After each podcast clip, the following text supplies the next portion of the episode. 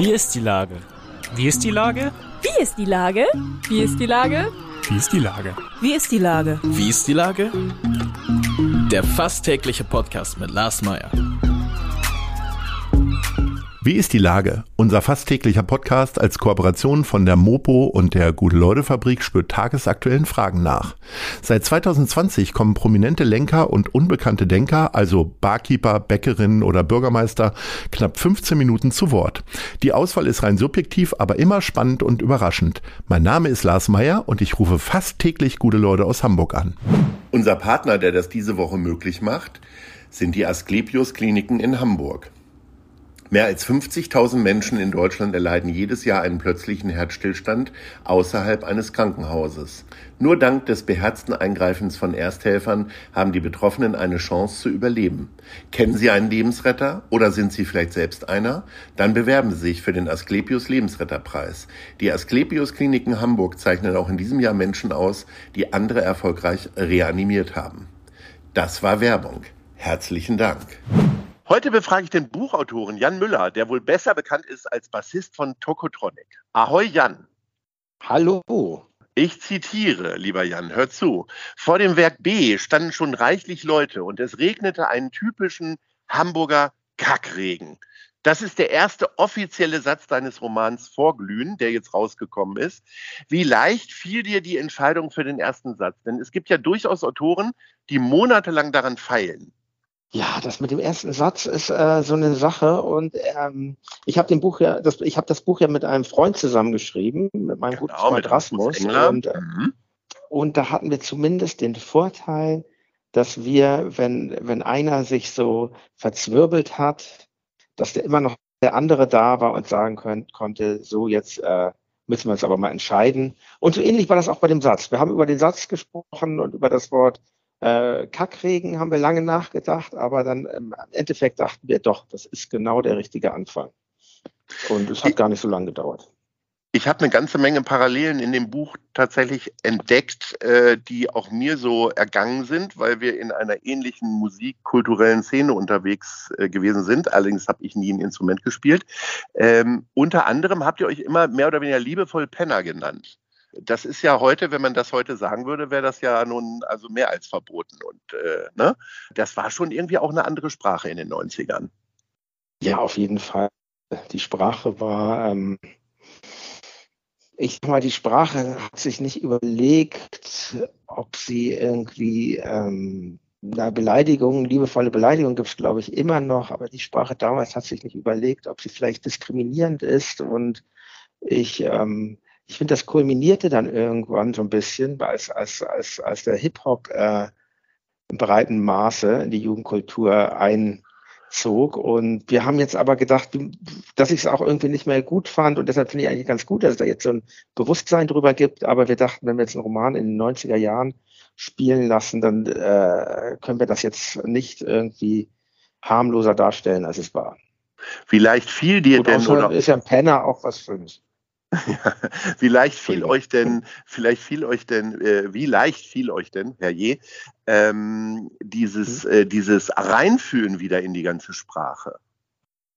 Sehr, also ich muss sagen, das war gar nicht schwierig, weil ich glaube, das war auch ein großer, großer, großer Vorteil unserer Idee, das zu zweit zu schreiben, weil man kann sich das eigentlich so vorstellen, wir haben dann so gearbeitet, dass wir uns erstmal zu zweit getroffen haben und uns erinnert haben. Also es gab so zwei, zwei Teile unserer gemein, gemeinsamen Arbeit. Das eine war, wir haben uns erinnert, was damals war, wie das war, auch wie man gesprochen hat, wie Sachen aussahen und wie man gelebt hat.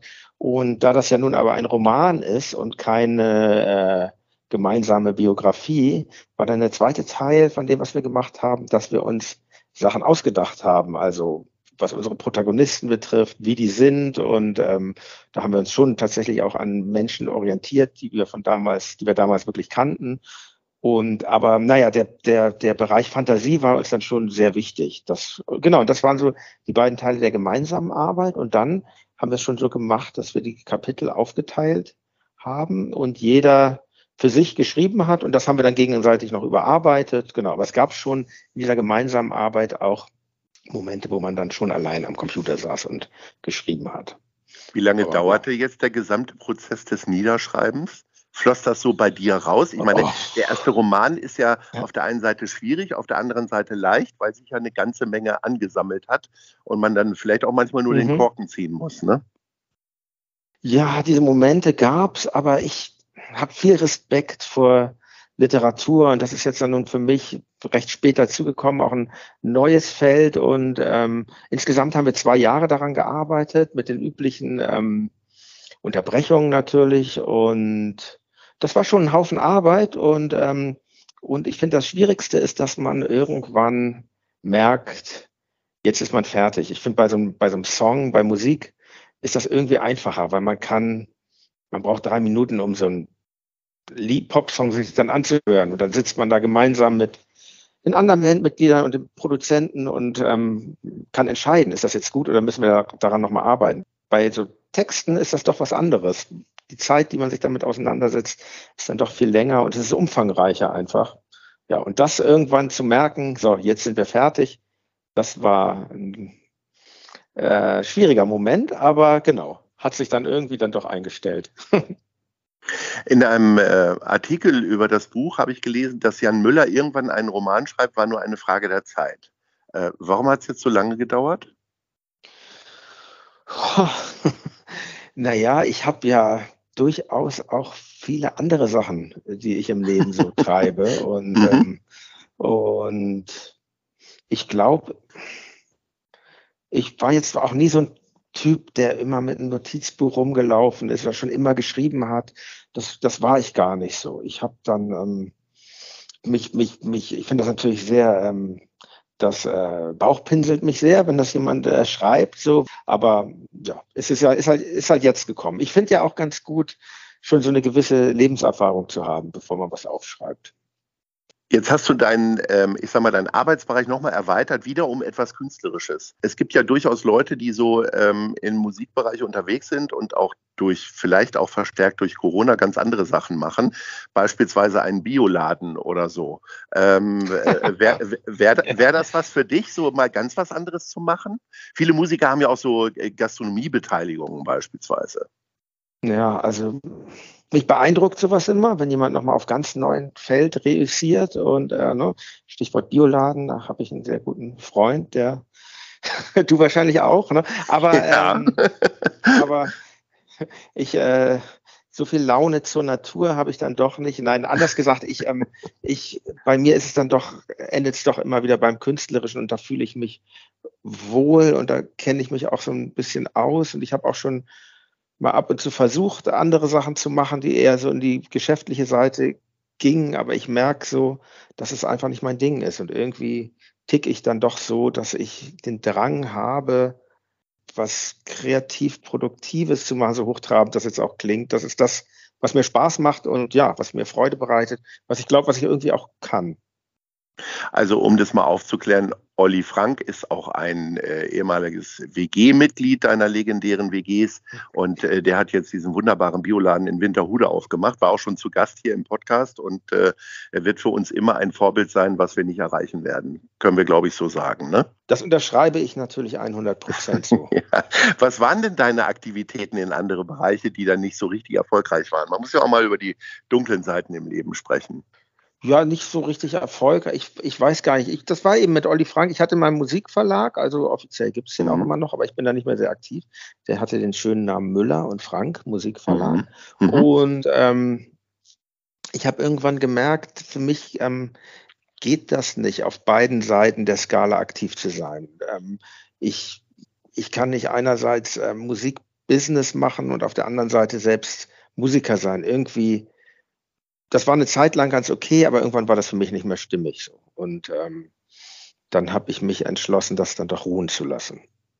Du hast jetzt dein erstes Buch geschrieben. Ihr seid mit Tokotronic gefühlt kommerziell wahnsinnig erfolgreich. Ihr spielt am Freitag, also morgen, beziehungsweise heute, wann immer man das hört, äh, im Stadtpark. Es gibt ein paar Karten noch. Man kann also sich da auch mal dran beteiligen an deinem ganzen Rausch sozusagen. Denn die Frage ist für mich, ähm, ist das gerade die beste Zeit deines Lebens oder ist es vielleicht dann doch die 90er Jahre WG-Zeit?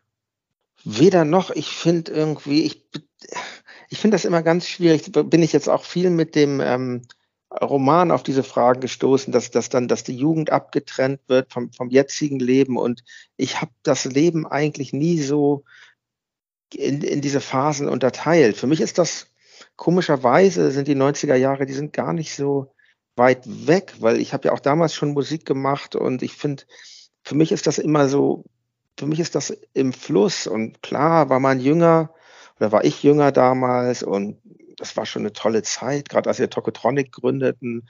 Das war wirklich so ein Gefühl nach langen Jahren des Außenseitertums, so, oh, jetzt hier, hier sind wir und das war, das war toll. Aber die Band gibt's ja immer noch und es ist immer noch sehr aufregend und es ist, glaube ich, eine Aufgabe, sich das interessant zu erhalten. Gerade sowas wie, wie eine Rockband ist ja, ist, man läuft der Gefahr, sich zu wiederholen und das möchten wir eigentlich nicht. Und ähm, ja, das, das, das, das kostet Energie, aber es ist ja auch schön, wenn Sachen Energie kosten. Und deshalb kann ich das, kann ich eigentlich sagen, weder noch. Ich fühle mich, fühle mich ganz wohl, wie es gerade ist. Und was, was, was, was, was mir allgemein gut gefällt, ist, ähm, dass ich finde, mit zunehmendem Alter merke ich bei mir zumindest so eine zunehmende Gelassenheit auch. Und andererseits äh, kommt man dem Ende näher, das ist natürlich nicht schön, weil ähm, ja, das Leben ist dann doch sehr kurz. Das denkt man mit 23 nicht. Aber mit nee, auf gar keinen Fall. schon. Du lebst seit einigen Jahren in Berlin, da ist das Leben ja noch schneller als in Hamburg. Aber ähm, was fehlt dir denn an Hamburg? Also gerade in den Momenten, wo du wie Freitag jetzt nach Hamburg wieder zurückkommst, gibt es da irgendwas, was du dann sofort machen musst? Irgendwo ein Fischbrötchen holen oder ähnliches? Ähm, ich habe tatsächlich heute Morgen Fischbrötchen gegessen. Das ist ein totales Klischee. ähm, aber Oha. weil ich jetzt ich, ich bin jetzt gerade in Hamburg. ist und deswegen wollte ich es eigentlich. Ja, okay. ich bin jetzt nämlich gerade in Hamburg. Was ja. ich in Hamburg sofort machen muss, ich muss sofort einen äh, Spaziergang durch Planten und Blumen machen. Das ist ein Park, so einen schönen Park gibt es in Berlin einfach nicht, muss man ganz ehrlich sagen. Ich, ähm, ich bin sehr gern, also es sind Parks. Es ist der Stadtpark, in dessen Nähe ich aufgewachsen bin. Es ist der Friedhof Ohlsdorf tatsächlich. Ich liebe Friedhöfe. Klingt jetzt ein bisschen morbide, aber ist wirklich ja. so. Und, und ähm, der Friedhof Ohlsdorf ist der schönste Friedhof, den ich kenne. Und ja, das sind Sachen, die ich, ähm, die ich an Hamburg vermisse. Die Elbe, die Alster, ist natürlich auch schön. Also ist, ist, ich kann jetzt wirklich nur solche touristischen äh, Klischees nennen. Ich, ich bin hier gerade beim Freund am, am Fischmarkt und gucke auf die Hafenkräne. All, all diese Sachen, die, äh, die jeder Tourist an Hamburg mag, die mag ich auch. Und es ich sonst, ich kann jetzt gar nicht so Spezialitäten nennen wie irgendwelche Clubs oder sowas. Das die sind sicher wahrscheinlich auch alle ähnlich. Aber was fehlt dir denn, was jetzt vielleicht komplett verschwunden ist? Also Corona hat ja gerade die Club- und Gastronomie-Szene ganz schön durchgerüttelt. Also mhm. mir fehlt beispielsweise die Daniela Bar total hier auf dem Schulterblatt. Gibt es so etwas, dem du nachtrauerst oder wo du sagst, naja, das gehört halt auch immer wieder zur Erneuerung, so wie wir unsere Musik ja auch immer wieder weiter äh, erneuern und dann findet man neue Lieblingskneipen? Würde ich schon generell erstmal so sagen, aber man merkt natürlich, dass in einer Stadt wie Hamburg, aber in Berlin ist das nicht viel anders, in gewissen Stadtteilen zumindest. Da gibt es vielleicht noch mehr Ausweichstadtteile als in Hamburg, dass natürlich auch viel, ähm, viele Sachen der Maximierung des Gewinns geopfert werden müssen. Und das finde ich schon sehr schade. Ich bin gestern, als ich hier war, auch durch die Talstraße gelaufen, in dem eben Teile unseres Romans spielen und habe mich dann doch aber gefreut, wie abgefuckt das da noch ist. Also was ich, was ich auch vermisse, sind, ähm, geht mir aber in Berlin genauso, sind Baulücken. Zum Beispiel, ähm, ich erinnere mich noch, also wo ich jetzt hier am Fischmarkt bin, ich erinnere mich noch an die erste Hälfte der 80er Jahre und wie der Fischmarkt da aussah. Er war wirklich, es gab nur vier, fünf alte Häuser, die hier standen und der Rest dazwischen war Brache. Also mir geht es immer so, wenn dann wieder eine Baulücke gefüllt wird, dann werde ich immer so ein bisschen sentimental und aber ja, es ist ja auch zu verstehen. Die Leute wollen ja irgendwo wohnen und wollen, wollen zentral wohnen, aber wenn da irgendwelche Büros dann hochgezogen werden, denke ich, ja, schade, denke ich dann. Was es definitiv noch gibt, sind Plattenläden. Wir sind nämlich jetzt bei der Top 3 und schon am Ende unseres kleinen Gesprächs. Ähm, mhm. Ich würde gerne von dir deine Lieblingsplattenläden hier in Hamburg erfahren und wir fangen mit Platz 3 an. Ja, also eigentlich haben die, die ich jetzt nenne, und bestimmt noch viele andere, die ich gar nicht kenne, weil ich eben schon länger nicht mehr hier wohne. Die mögen dann auch verzeihen, dass ich sie nicht nenne. Ich bin gestern auch ein bisschen durch die Schanze gegangen und habe da gesehen, ah, hier ist mit Rasmus übrigens und hier ist ein Plattenladen und er hat mir dann erzählt, was das für einer ist. Aber genau, ich kann jetzt nur die nennen, die ich aus der eigenen, aus dem eigenen Erleben noch kenne. Und die ja. haben natürlich alle eigentlich den ersten Platz verdient. Aber ich sortiere ja. jetzt trotzdem ja. und fange einfach an mit den Plattenladen, den ich als letztes kennengelernt habe. Und das ist ein Plattenladen, der sich sehr um die Hamburger Musikszene verdient gemacht hat. Hanseplatte. Ja, da gibt es ja quasi auch euer Gesamtwerk. Zumindest habe ich durchaus, ich glaube, vor einem halben Jahr da auch nochmal zwei Vinyl von euch, also von Tokotronic gekauft. Man muss ja, oh, du hast ja mehrere Bands gehabt tatsächlich. So, und äh, Platz zwei? Platz zwei ist ein Plattenladen, den ich wirklich schon früh entdeckt habe, äh, oft in meiner Teenie-Zeit da war und ich bin echt froh, dass es ihn immer noch gibt. Das ist Michelle Records. Oh ja, das ist definitiv auch einer meiner Lieblinge. Jetzt bin ich gespannt auf Platz eins. Platz eins ist ein Laden, mit dem ich irgendwie eine ganz besondere Ver Verbindung habe und er hatte ja auch irgendwie jetzt durch auch Gentrifizierung Probleme, aber Gott sei Dank gibt es ihn immer noch. Das ist Zardos Records. Hier in der Schanze. Lieber Jan, ja, ich wünsche dir ganz und, viel ähm, Freude. Ja. Danke. Kurzen Gruß an André Sorgenfrei von Zardos, falls er das hört. Unbedingt. Ich war viel zu lange nicht mehr da. Ja, dann mal hin. Also ich ja. wünsche dir ganz viel Freude. Äh, auf der Bühne des Stadtparks ist ja immer noch eine sehr, sehr besondere Location, denke ich. Vor allen Dingen gutes Wetter, das muss man ja hier im Hamburger Sommer immer dazu sagen. Und dann freuen wir uns alle, ähm, du wirst demnächst auch lesen. Erzähl noch mal ganz kurz wo aus dem Buch vorglühen. Was für ein großartiger Titel. Ich bin ja auch manchmal so ein, wie beim Wein gucke ich aufs Etikett und manchmal kaufe ich auch Romane nur nach dem Titel. Äh, in diesem Fall gut. ja auch mit deiner Person verbunden. Aber äh, der Titel, der würde mich ja auch schon anregen, das zu kaufen. Auch so ein 80er, 90er Jahre äh, Begriff. Die Jüngeren können das dann ja mal googeln. Äh, genau, googeln und äh, betreiben. Wann liest ja. du? Wann liest du? Wir sind am 10. September sind wir im Kleinsaal der Elbphilharmonie im Rahmen des Harbourfront Festivals und ich freue mich da wirklich ganz besonders drauf, aus zwei Gründen. Der erste ist, dass ähm, die Moderation des Abends Robert Stadlober machen Oh ja. Der auch in der WG in der Talstraße wohnte, die in dem Roman eine, oder die die Grundlage war für, für die WG in dem Roman. Und ähm, es wird auch eine musikalische Begleitung geben von der von mir wirklich heiß und innig geliebten Band Switcher, die finde ich sehr gut zu dem Roman passt. Und das vielleicht, was da in den 90er Jahren beschrieben wird, wurde ähm, in die Jetztzeit transformiert. Sehr schön. Also, ich sage herzlichen Dank und Ahoi. Ahoi auch. Danke.